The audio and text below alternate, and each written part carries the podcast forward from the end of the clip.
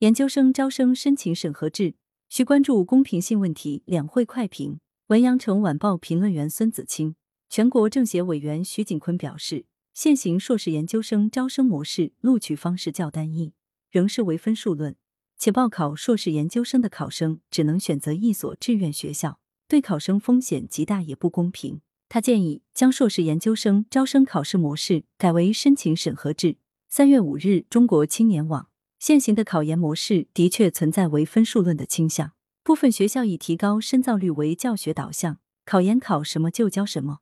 而考研不涉及的内容则鲜有涉及。这样狭隘的教学导向显然不利于学生的全面成长，不利于学生在专业领域打下足够广博的知识基础，同样有违高等教育的初衷与规律。还有的学生从大一开始就以考研为目的，整个大学四年都在备考，将考研参考书背得滚瓜烂熟。这些学生的确勤奋可嘉，也能在考研中取得不错的分数。但是，一旦升入研究生，这类学生知识上的短板就暴露无遗。须知，研究生阶段的研究和学习是建立在足够深厚的专业基础知识之上的，而这个基础知识面并不是两门专业课、几本参考书就能覆盖。如果将研究生招生考试模式改为申请审核制，需要关注其中的公平性问题。相比于唯分数论的统考，申请审核制中的人为操作空间更大，招生院校的主观性更强，恐怕有可能出现权钱交易、裙带关系等影响招生公平性的问题。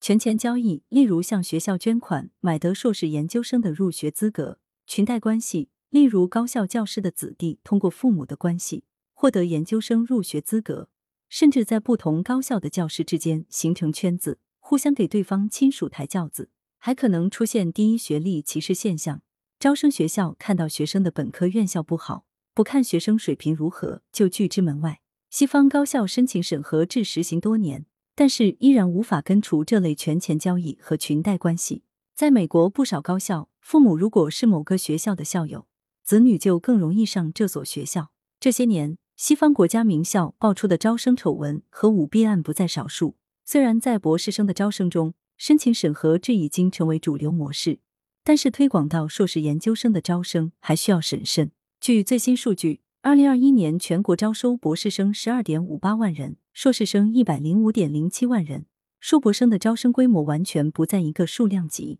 此外，博士生的培养周期较长，通常需要三至四年，且毕业门槛较高。单纯为了学历镀金去读博士的人数总体来说比较少，招考中的公平性问题相对较好控制。相比之下，硕士培养周期短，从功利的角度来说性价比更高，也更有可能有人为了获得硕士入学资格而走后门找关系。细读徐景坤委员的建议，虽然他建议将硕士研究生招生模式改为申请审核制，但并没有否认考试在其中的作用。他建议设立各学科专业等级考试。由国家按照一级学科统一命题，这样的专业等级考试在申请审核中能否起到客观准绳的作用，能否规避招生过程中的人为操作，值得进一步讨论。其实，如果能保持现行考试模式的大框架不变，如徐景坤委员所建议那样，取消研究生统考中招生院校自命题的专业科目考试，代之以国家按各学科组织的学科专业等级考试。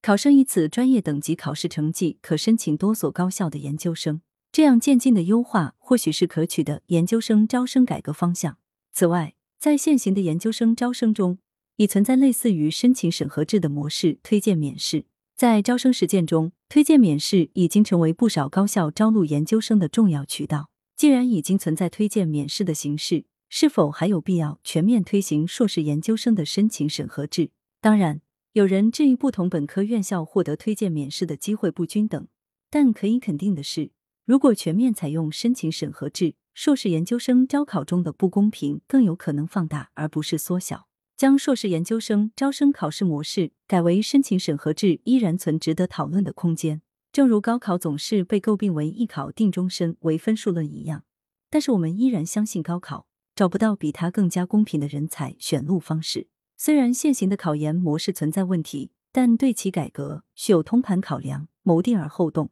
羊城晚报时评投稿邮箱：wbspycwb 点 com。来源：羊城晚报羊城派。图片：视觉中国。责编：付明图，江雪源。